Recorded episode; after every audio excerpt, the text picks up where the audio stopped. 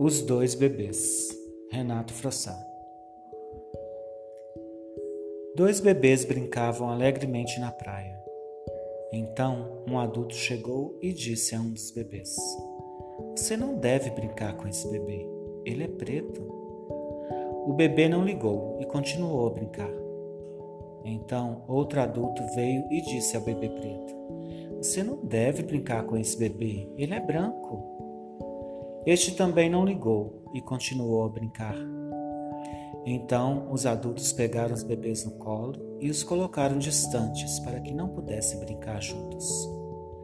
À medida que foram crescendo, os bebês passaram a acreditar que brancos e pretos deviam viver separados e ensinaram seus filhos a fazerem o mesmo.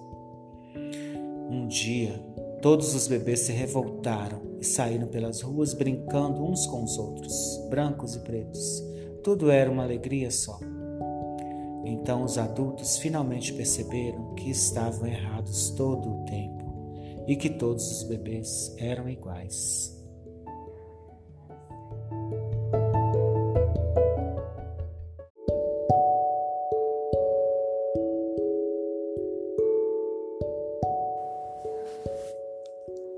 Palavras ao vento. Renato Frossá.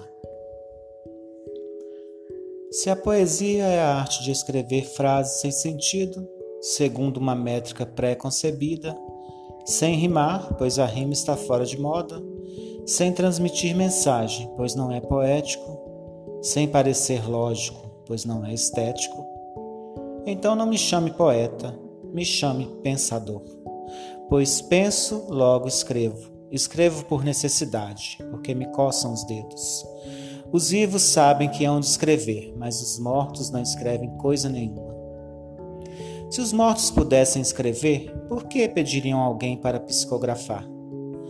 Antes escreveriam com mãos invisíveis, como o anjo do Senhor escreveu, Mene, Mene, Tekel. Pesado foste na balança. Eu que não empresto meu corpo para espírito nenhum, a não ser o Espírito do Senhor, pois Ele sim é dono deste templo e pode usá-lo quando e como bem entender. Não sou pago pelo que escrevo, mas me atrevo. Se alguém ler e não gostar, não vou me desculpar.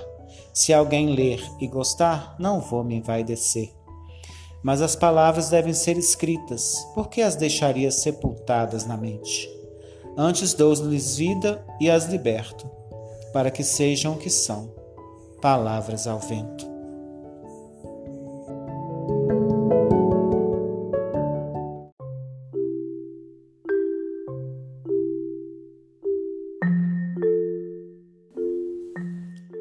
Pensamentos Renato Frossá Lancei ao vento meus pensamentos. Um pouco se foi com a poeira, um outro tanto caiu no quintal do vizinho. Outro pouco foi moído e vendido com café. E o que sobrou, doei, guardei, comi, reparti. Afinal, para que servem os pensamentos, se não para serem compartilhados?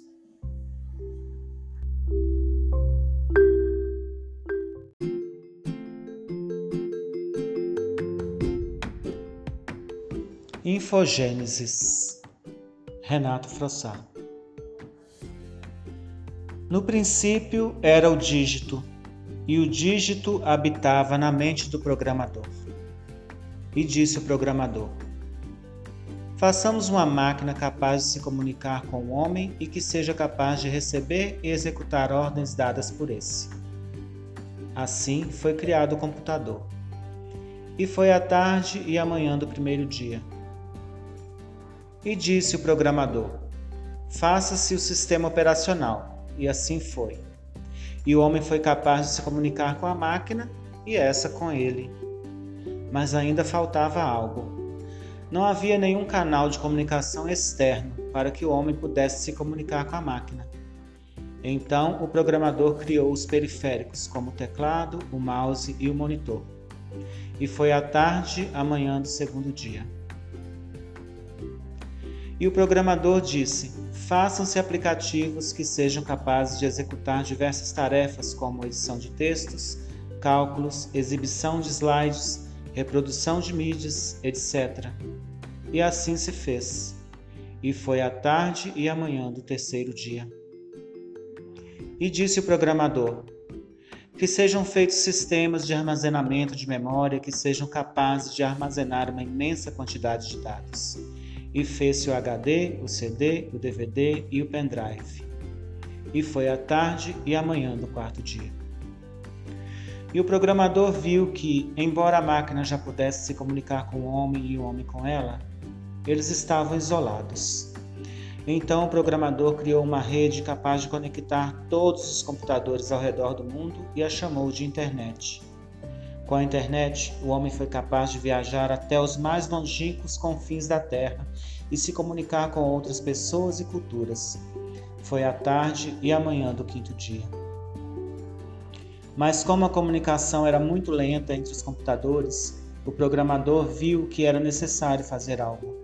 Então ele disse: Seja feita a banda larga para que todos possam se comunicar com maior rapidez e que a distribuição da informação ocorra de forma mais fluida e sem interrupções. E assim se fez. E foi a tarde e a manhã do sexto dia. Ao sétimo dia, o programador descansou e contemplou toda a obra que fizera. E mandou ao usuário que multiplicasse, aperfeiçoasse e continuasse a criar programas e aplicativos. Isto foi chamado de código aberto. Parecia que tudo era muito bom e que não poderia haver falhas.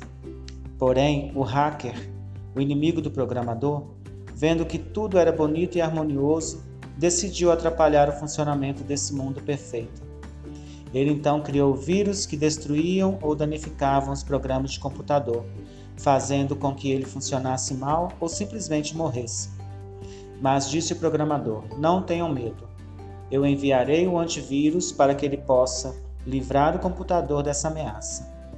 E os antivírus combateram os vírus para que o computador pudesse voltar a funcionar mas os vírus continuaram a se desenvolver e a se espalhar, o que exigiu que o antivírus se tornasse cada vez mais forte. E determinou-se que os vírus permaneçam por um período de tempo até que chegue um dia em que hackers e vírus serão totalmente eliminados do mundo da informática e o mundo virtual será, enfim, perfeito.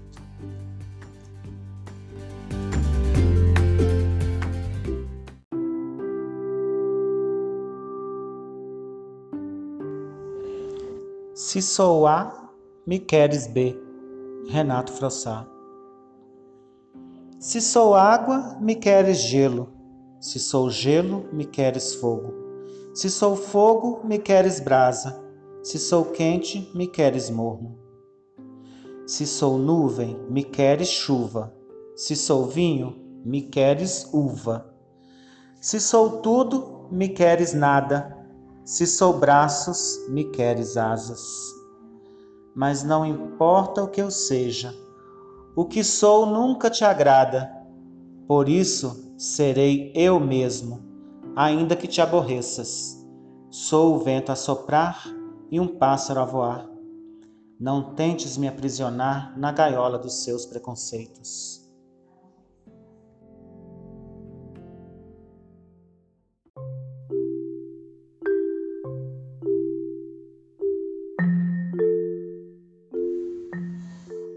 Sabedoria Infantil Renato Frassá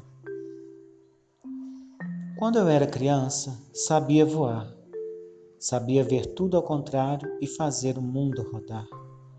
Depois ficava zonzo de quase vomitar, mas achava tudo muito legal. Corria o dia inteiro sem me cansar, andava descalço sem reclamar, não me incomodava com pedrinhas no chão não tinha medo de chuva, só medo de assombração. Sabia que a lua era feita de queijo e que aqueles desenhos que a gente vê era o São Jorge matando o dragão. Eu sabia que o Papai Noel é quem traz os presentes de Natal e que a Maria Alcina era uma louca muito assustadora. Eu só não entendia como eles colocavam açúcar no algodão. Mas tudo bem, eu comia assim mesmo. Eu também não sabia para onde iam os balões de gás perdidos, mas acho que iam para o espaço. Depois que cresci, emburreci Esqueci como as coisas funcionam. Eu tenho quase certeza de que crescer foi um péssimo negócio.